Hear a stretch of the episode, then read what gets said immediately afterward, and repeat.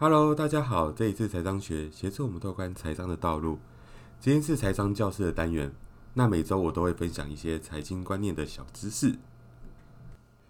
那今天有一位朋友来到现场，嗨，大家好，我是贝拉。那他其实也想跟大家一起了解，究竟我们投资要从什么地方下手？那至于事前我们该怎样做准备？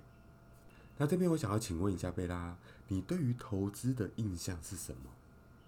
对投资的印象哦，我听周遭的亲朋好友都会说，就是以前投资啊都会亏钱，或者是放很久的话还是负的。哇，那你这样子还会想要再做投资吗？今年会想诶，因为今年股市好像蛮热络的，大家都开始在想着要做投资。对，就像你刚刚讲的，像今年，我相信很多人如果有做投资，那投对标的的话，都赚了不少的钱。那你刚刚有讲到，就是说你的亲戚啊、亲朋好友，那可能放了很长一段时间，目前还是亏钱的。所以其实投资没有绝对赚钱跟赔钱的事情，主要还是看你是投哪一个标的跟工具。那我应该要选择哪一些标的，或者说我应该去做哪一些功课？这边我想请问贝拉，你平常有在看一些财经的新闻吗？有啊，现在网络上资讯很多，但是太杂了，不知道怎么去。过滤筛选，确实，现在资讯是非常的繁杂，也非常的多，因为现在是资讯爆炸的时代。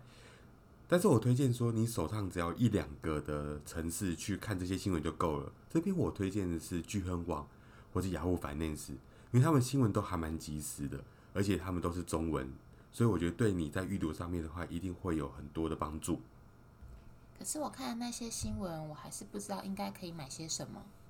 因为我自己也很怕亏钱，所以一直都不太敢做投资。对的，像你刚刚讲到的话，有两个重点。第一个，很多人对新闻的掌握度不是这么的高，因为他们不懂新闻想要表达出核心观念的价值究竟是什么。第二，很多人他们也会担心对于未知的东西是感到害怕的，这个连我自己都一样。但是会常常发生一个很奇妙的现象，就是很多人都会去问亲朋好友，他们最近有投资什么，那绩效如何，那是不是自己也可以去做投资？但是讲真的，如果真的他报给你的标的也亏钱了，你也不可能拿刀逼他说要把他钱还给你嘛，对不对？对啊，我自己本身没有什么投资经验，所以我会想要去问其他人都在投资些什么。这个就我刚刚讲过的。与其把你的钱的生杀大权掌握在别人身上，不如从自己一些 skill 开始做一些培养。所以这边呢，我会先教你一些新闻解读上的一些基本技巧。那这边我想请问一下贝拉，你觉得今年发生最大的事情是什么？疫情啊，对吗？就是疫情嘛。所以基本上来讲的话，我们先从疫情的这一块新闻去下手。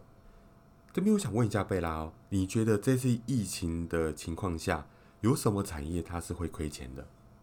航空业跟旅游业，因为现在都不能出国玩了。对，非常好。因为疫情的关系，所以大家不再出国旅游，然后一些航空啊、饭店业呀，今年普遍的营收都不太好。那这边的话，我再请教你一个问题：你刚刚有提到航空业它的表现可能不好了，那我问你哦，如果航空业在亏钱情况下，又会影响到什么？嗯，不知道耶。那我这边再给你个提示，你觉得飞机是用什么燃料？油。油嘛，对不对？所以如果今天飞机都不飞了，油大家也没人用了，那你觉得油价会上升还是下跌？下跌。对，很棒。所以刚刚疫情的一个新闻，我们就会看到几个东西。第一个。有关于航空啊、餐饮业啊、旅游业的，或是饭店业的股票，可能它的表现就不好。那第二个就是原物料的部分，刚刚有带到航空业如果不好，那油价可能也会往下跌。所以从一个新闻我们就看到，一个油跟相关的产业是不能去做投放的。那这边我再问一个问题哦，你觉得在疫情的情况下，什么的产业会赚很多的钱？医院吗？因为我看到很多国外的新闻说，医生啊、病床啊都不太够用了。对你第一个直觉是对的。今年疫情爆发以来，其实疫苗类啊，或者说医疗类、生技类，其实都赚的非常的多。那你觉得还有哪些产业也会在这时候赚钱呢？我觉得是网络吧，因为现在要减少人跟人面对面的接触，所以像我们公司以前开会是面对面，那现在会改用视讯软体的方式，或者是在家工作啊等等。所以我们公司有买了 Run 这样子的系统。对你说的没有错，像你刚刚提到网络，还有一个视讯会议的软体叫做 Run，这些对我们来讲都是叫做科技业。其实今年科技业的涨幅是最大的，所以从刚刚我们聊天的当中就可以发现很多的重点。像刚刚第一个讲到航空啊、旅游业啊，这些是我们不能碰的。那航空连带影响到油，那油也是我们最好不要碰的。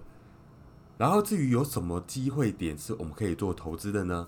刚刚你有讲到网络啊、润啊一些科技业的标的，都是我们可以做投资的。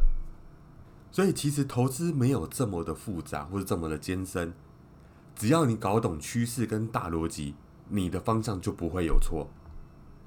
所以啊，我们现在已经学会了新闻解读能力，只要能够多一点想象力，我们就能看到事情的很多的面相，不论是好的或是坏的。听起来好像没有那么困难诶，可是我现在会看新闻了，还是不知道要投资些什么啊？那你知道的投资工具有哪些呢？保险、基金跟股票。那你刚刚有讲到基金、保险跟股票吗？所以你毕业以来是不是有被朋友推荐过要买保险？有诶。那你有买吗？有啊，因为想说支持一下朋友，也可以顺便强迫自己存钱。但是这个好像中间不能够中途解约。对，因为像我自己，我也有强迫自己有买一张。当然，除了是支持朋友以外，我也在强迫自己做储蓄。那至于中间能不能够解约，还是要看契约的方式是怎么走。有分六年、十年、二十年。那有关于保险的这个议题，我会在其他单元再跟大家做说明。你刚刚有提到，除了保险以外，还有基金嘛，还有股票。其实投资的这个市场有几大类，第一个是股票，还有 ETF；第二个就是基金；那第三个就是公司债，一般的债券。刚刚所讲的顺序是从风险高到低去做排列。对于刚开始学习人来说，我会推荐他可以从基金开始着手。这边我分享一个平台给大家，因为自己也是常常在使用，就是聚亨网的找基金的网站。上面呢有网罗全台湾各大家的基金，它可以选择你想要的产业类别、国家、基金公司，或是我们可以从它的基金的报酬排序开始去做选择。这样子就不用再担心亲戚朋友所推荐的标的。到底赚不赚钱，你自己就可以去做判断。那贝拉，你觉得今天有学习到什么呢？我会比较看得懂新闻，跟它背后所要表达的含义。那我也知道要去哪一个网站去看基金。可是你有推荐看新闻的软体吗？这边呢，我会分享几个我平常在用的一些网站，像是捐网，还有雅虎 Finance 或是 Investing.com。这些其实都是很棒的一个网站。至于其他工具的讲解，我会在下周同一时间再跟大家聊聊。这里是财商学，我是贝拉。喜欢的朋友可以帮我分享以及订阅。那我们下次见喽。